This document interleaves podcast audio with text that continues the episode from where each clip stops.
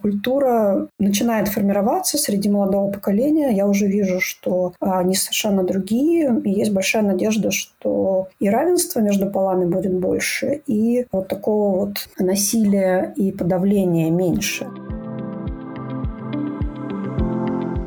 Добрый день, дорогие слушатели! Вы слушаете подкаст «Похищение Европы», который записывает гражданский форум ЕС «Россия» в Берлине. А в студии с вами я, Дарья Сухарчук. И Сергей Терешенков, руководитель отдела коммуникации гражданского форума ЕС «Россия». И сегодня мы говорим о такой очень непростой и чувствительной теме, как домашнее насилие. Да, вот на самом деле мне говорили, что нужно побольше шутить, и вроде и 1 апреля, и... но такая тема, что я боюсь, что я сегодня будет не до шуток. В марте исполнился год с того времени, как в Европе и в России начали вводить э, карантин, и с самого начала все возможные организации, которые оказывают помощь женщинам, говорили о том, что это приведет к росту домашнего насилия. Однако проблема с любым подсчетом домашнего насилия, попыткой вообще как-то выразить это явление в цифрах, состоит в том, что это очень сложно сделать. Э, я, например, сама помню, как в апреле переписывалась с полицией Берлина и спрашивала, стало ли им поступать больше обращений в связи с домашним насилием. И они говорили, да,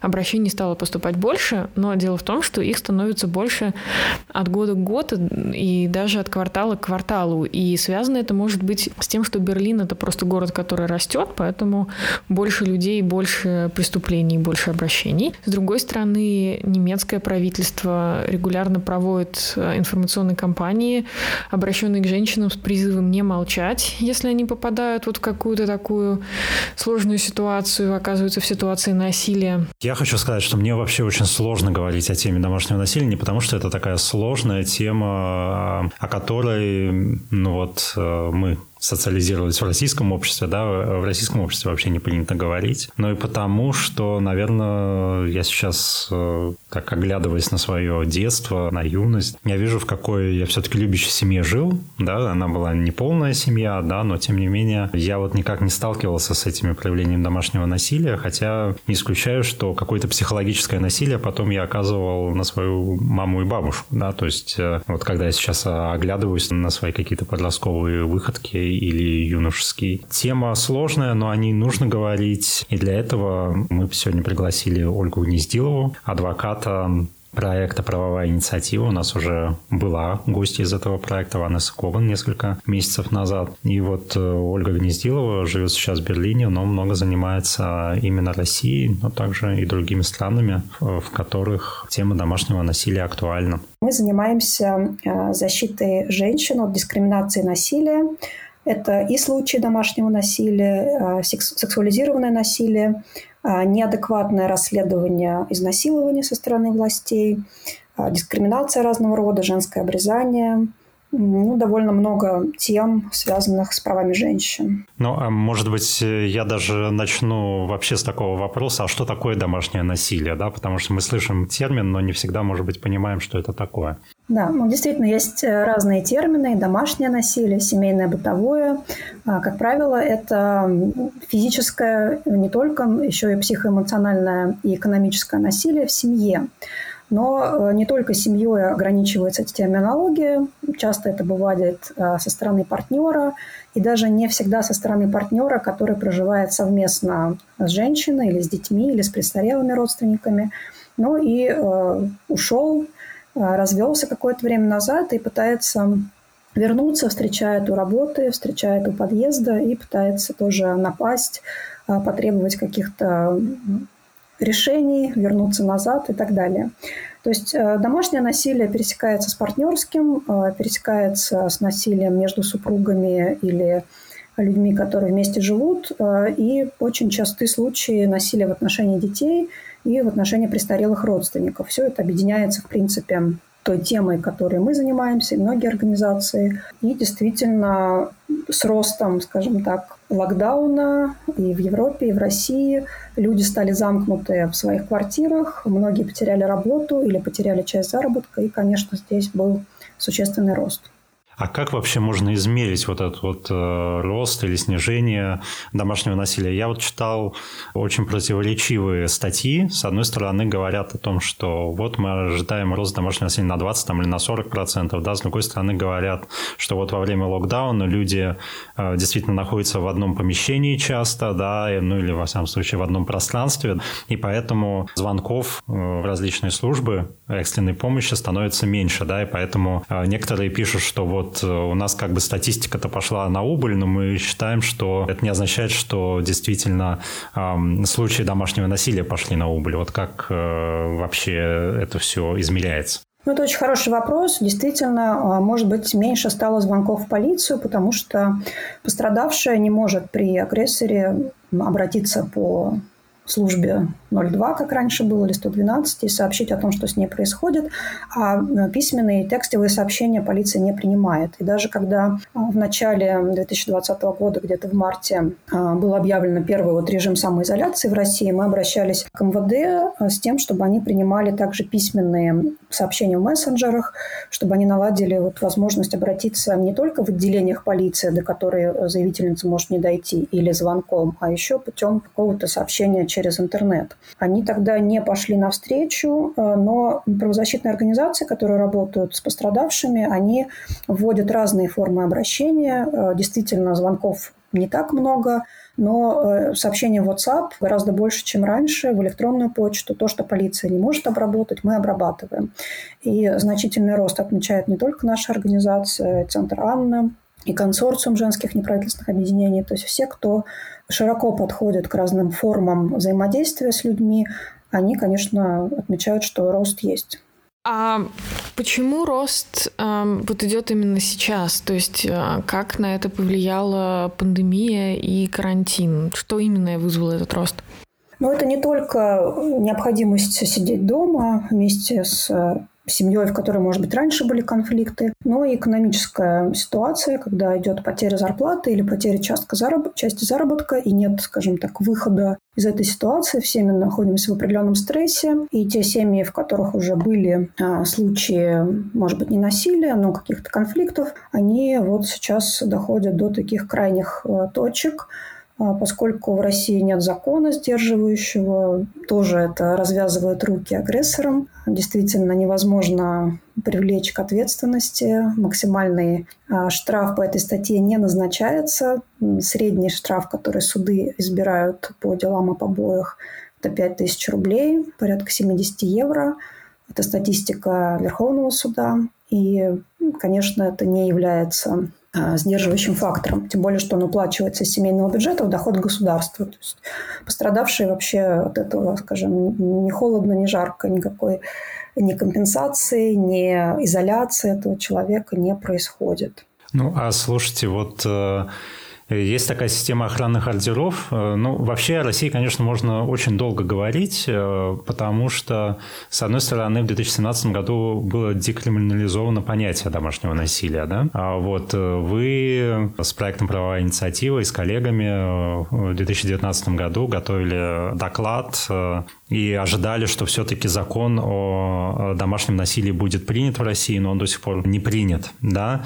Есть ведь еще Стамбульская конвенция, которая тоже еще там не подписана, не ратифицирована Россией. Да? То есть какие вообще инструменты могут быть для того, чтобы все-таки ситуацию в России изменить можно было?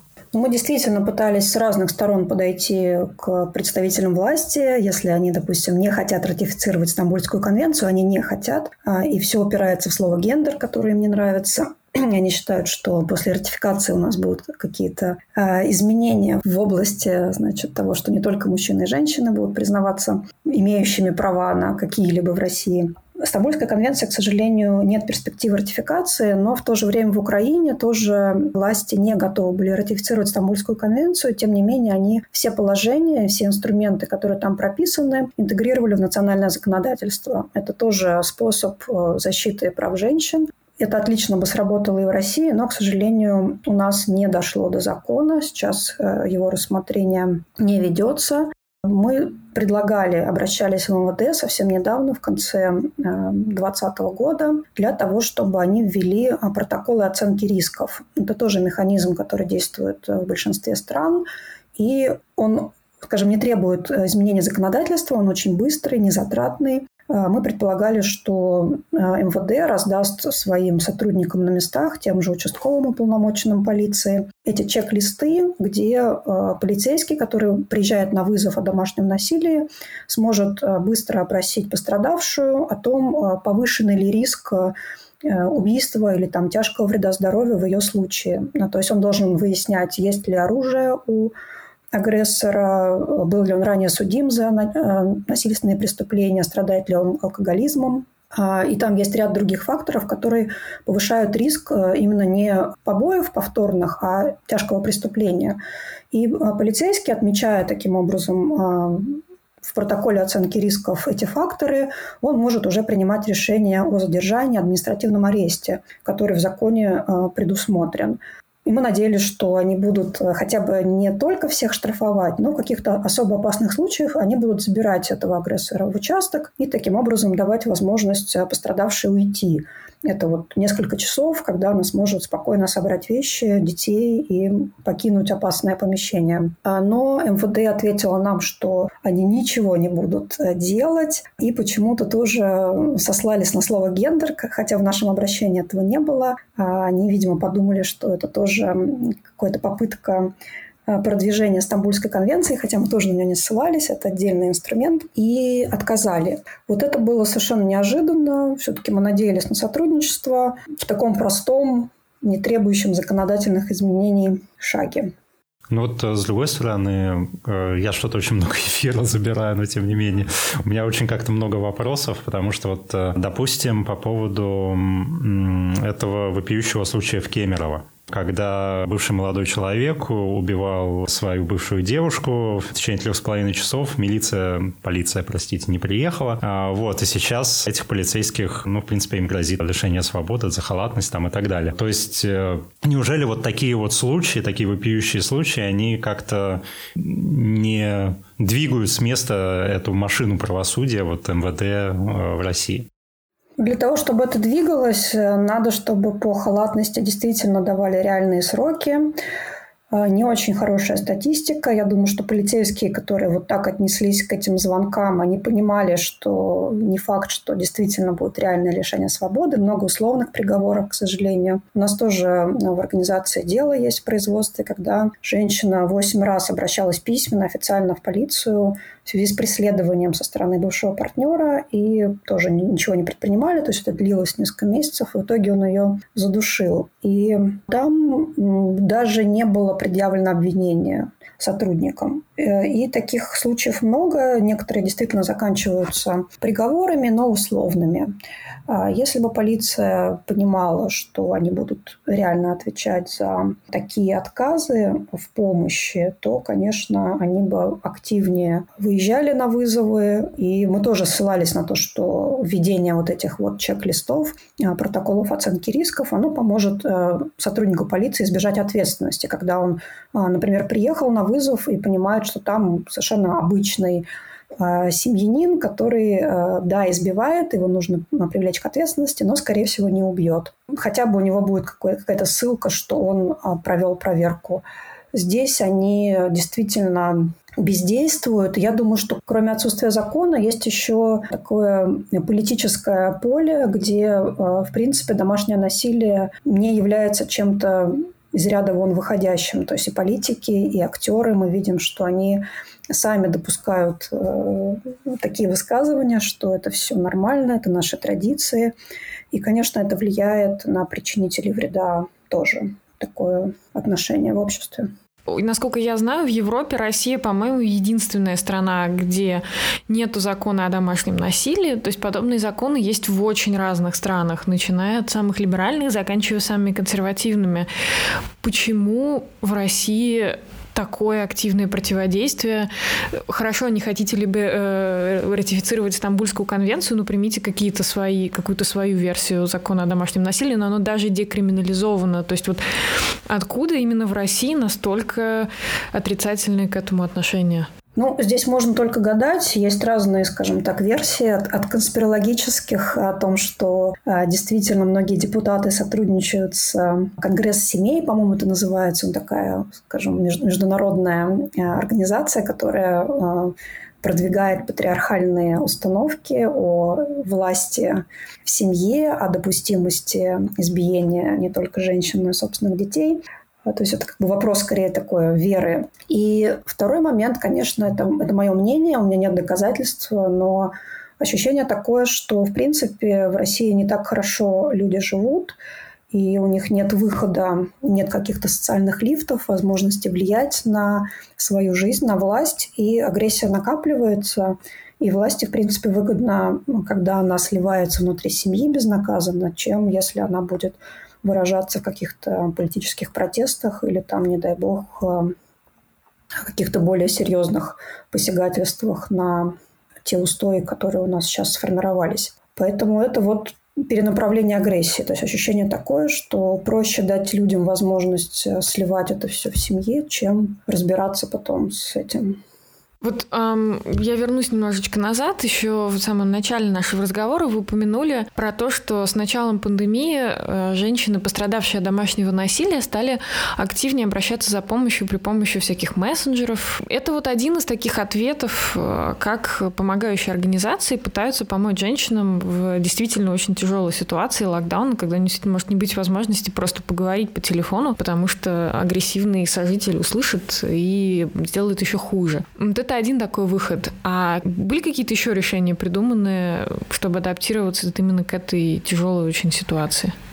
Была идея о том, чтобы использовать в качестве шелтеров гостиничные номера, которые освободились, и у московских организаций сложилось очень хорошее сотрудничество с шелтерами. Они пустовали, то есть было запрещено селить в первые месяцы 2020 года, и вот пошли навстречу с тем, чтобы размещать пострадавших от домашнего насилия. Потому что ну, мы знаем, что у нас государственных шелтеров а, совершенно не хватает, и там очень серьезные барьеры, требуется прописка, то есть почти никогда мы своих заявительниц не можем устроить государственный шелтер. А некоммерческие организации, которые занимаются таким устройством, они тоже были переполнены, прямо явно переполнены. И вот э, гостиницы, хостелы пошли навстречу, предоставили номера. Но это такая кооперация между бизнесом и общественными организациями скорее. А со стороны властей вот э, действительно мы получили этот отказ э, общаться в мессенджерах. И у нас тоже есть дело сейчас в Европейском суде, оно коммуницировано. Там прямо заявительница переписывалась с участковым в WhatsApp, и он ей говорил, а ты позвони э, как бы на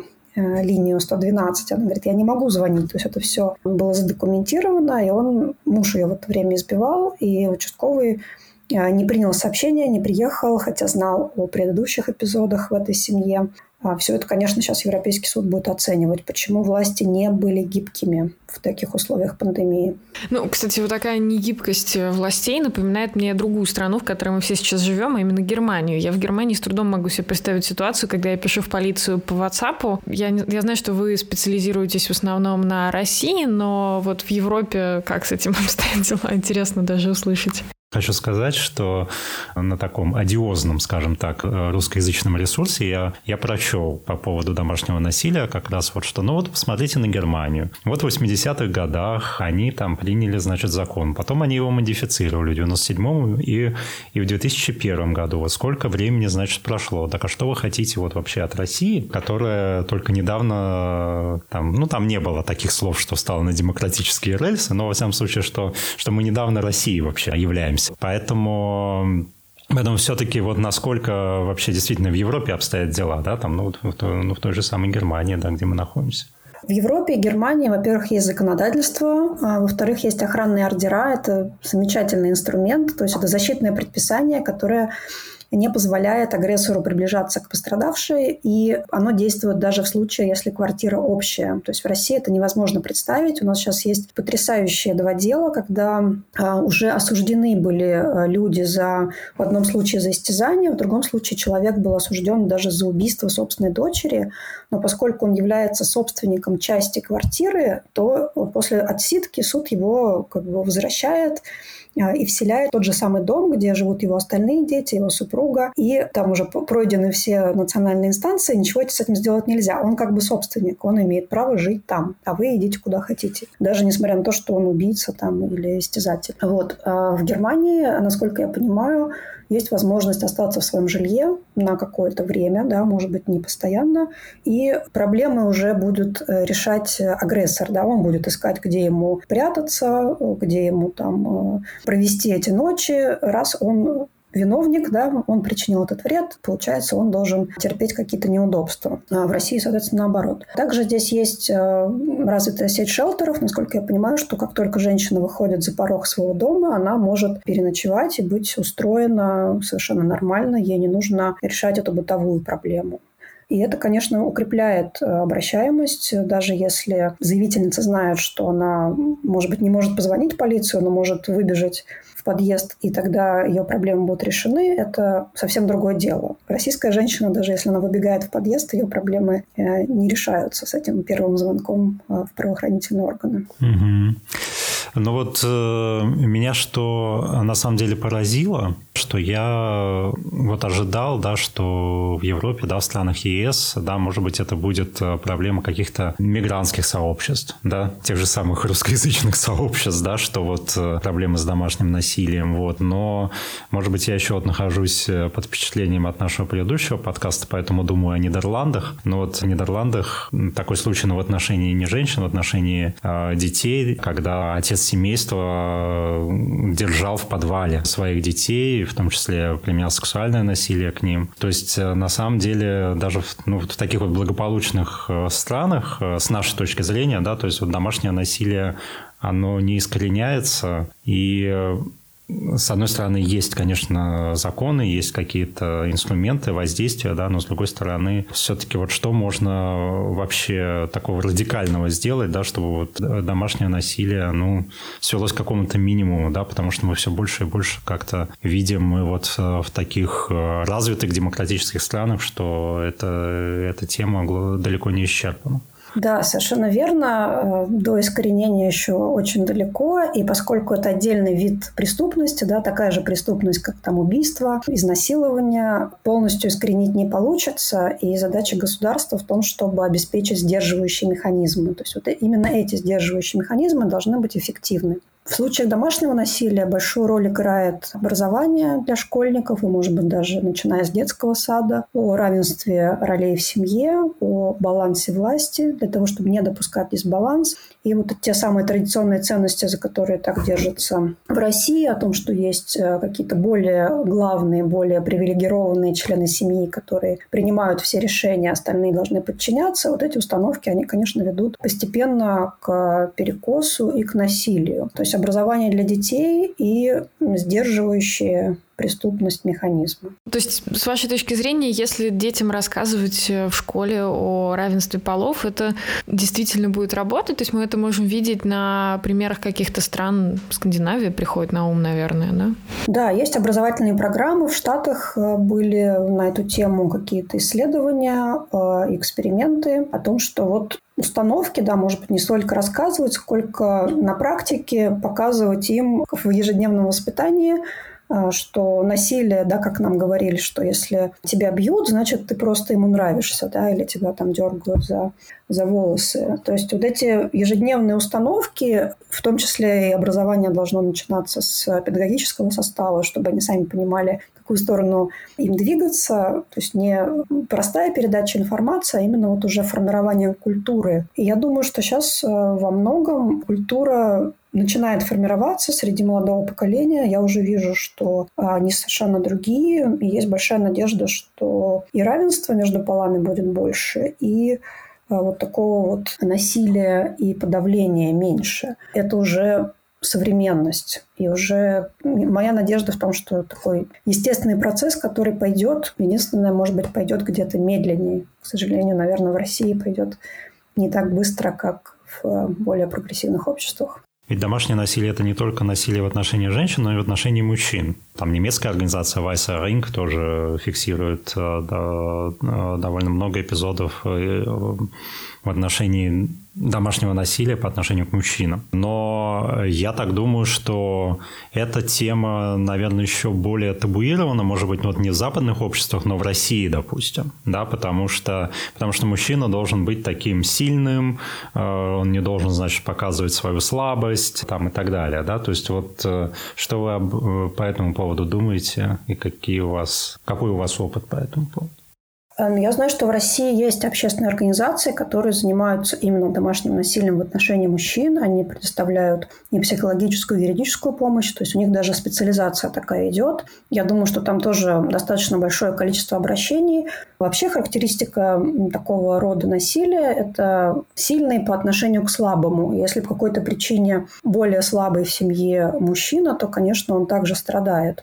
А у нас были случаи, когда мать избивала довольно такого уже сына-подростка, и она была физически сильнее, и независимо от пола страдал ребенок, и, конечно, это то же самое домашнее насилие. А пожилые мужчины очень страдают, пенсию отбирают, но это российская проблема алкоголизма и, и не только.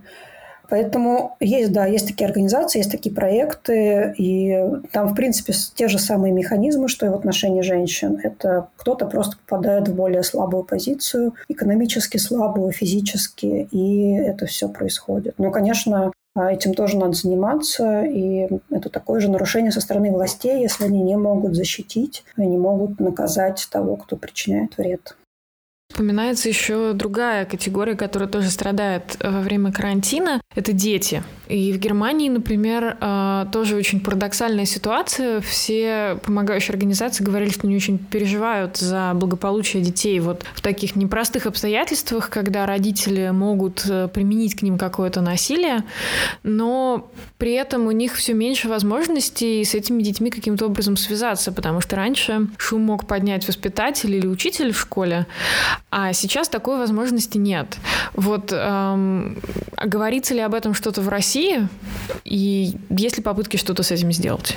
Да, это очень важная тема и очень болезненная, потому что в России высока преступность в отношении детей, я думаю, не меньше, чем в отношении женщин. Большое количество погибает в семьях, э, получает увечья и в очень приличных семьях, не только в каких-то а, маргинальных. Э, и, к сожалению, там совсем нет механизма защиты, потому что некоммерческие организации не могут вмешиваться и представлять интересы ребенка против его родителей. То есть мы не можем ни дать адвоката, ни заключить договор. У нас были такие обращения, когда ребенок выходил на связь, и мы э, пытались э, связать с адвокатом и начать работу, но родители договаривались, скажем так, со следователем. Ребенок писал заявление о том, что он все придумал, ничего не было, и дело закрывали. И тут могли бы, по идее, помочь органы опеки. В Германии, мы бы сказали, Югентам должен подключиться, но органы опеки совершенно бездействовали, и надавить на них как-либо тоже нет возможности. Поэтому дети – самая незащищенная категория именно от того, что у них нет своих полномочий, э, и даже если они обратятся, тоже зависит от государства, захотят ли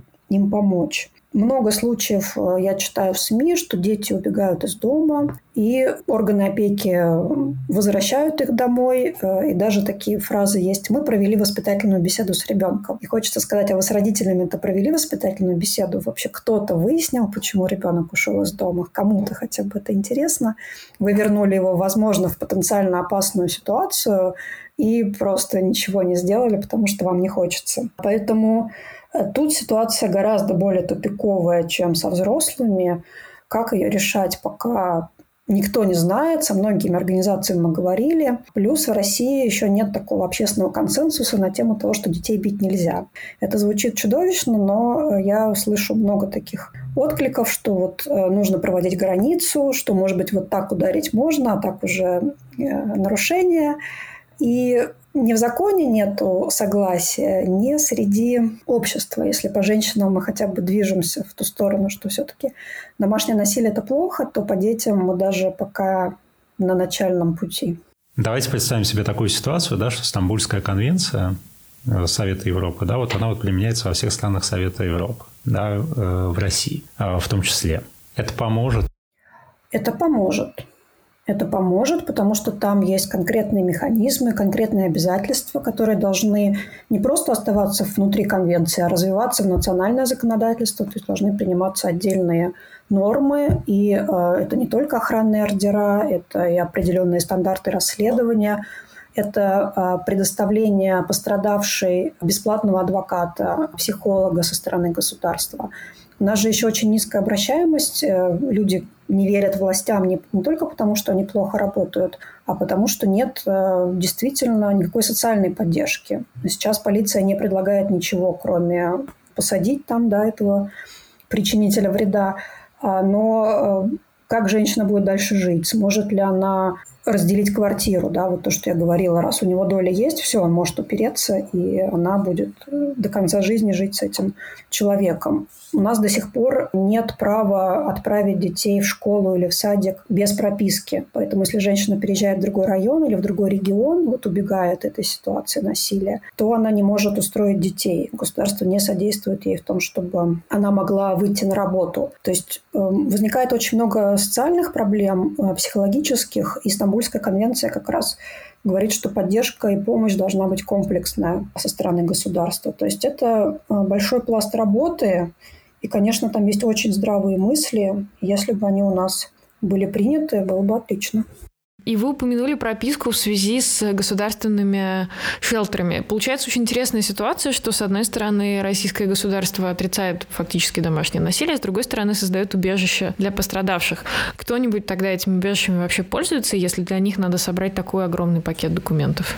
Ну, какие-то люди там живут, наверное, но, как правило, может быть, не в таких острых ситуациях. То есть это женщины, которые в пределах своего же города а, из квартиры переселились в шелтер. А, мы работаем в основном с Северным Кавказом, но не только. Ну, соответственно, если женщина останется на Северном Кавказе, то ее там достанут из любого шелтера и приходится уезжать дальше. А, и все равно даже женщины из Центральной России, они стараются переехать в другой город, чтобы немножко вот оторваться от, от этого преследования. Где-то в другом городе у них там планы какие-то, перспективы. И без прописки действительно ничего сделать нельзя. И это барьер, с которым тоже надо работать. За время пандемии было придумано довольно много интересных новых способов работы с людьми. Я знаю, что, например, я читала довольно интересную статью, что собрание групп анонимных алкоголиков и анонимных наркоманов, например, стали проходить онлайн.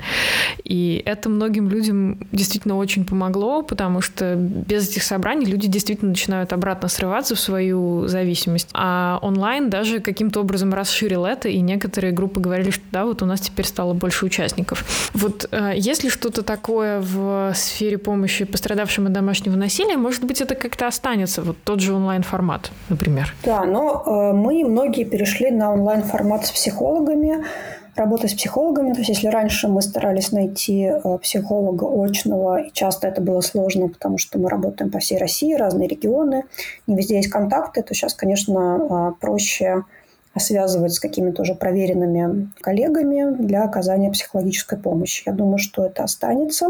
Хотя для психологической работы, возможно, очный формат чуть более теплее, но часто скорость важнее, чем а, личное присутствие на сессии. Также мы сейчас, но это как бы не столько связано с пандемией, сколько вообще с обобщением опыта, а, мы подавали жалобы в Европейский суд на домашнее насилие Э, скажем так, в ручном формате. Сейчас мы будем переходить уже к такому автоматизированному шаблону, который будет опубликован, и э, другие юристы, другие, скажем так, может быть, даже какие-то женщины смогут сами заполнять пункты и э, быстрее легче отправлять уже в каком-то массовом порядке жалобы в Европейский суд. То есть мы пытаемся эту помощь из какой-то эксклюзивной, доступной только юристам, сделать более широко распространенной.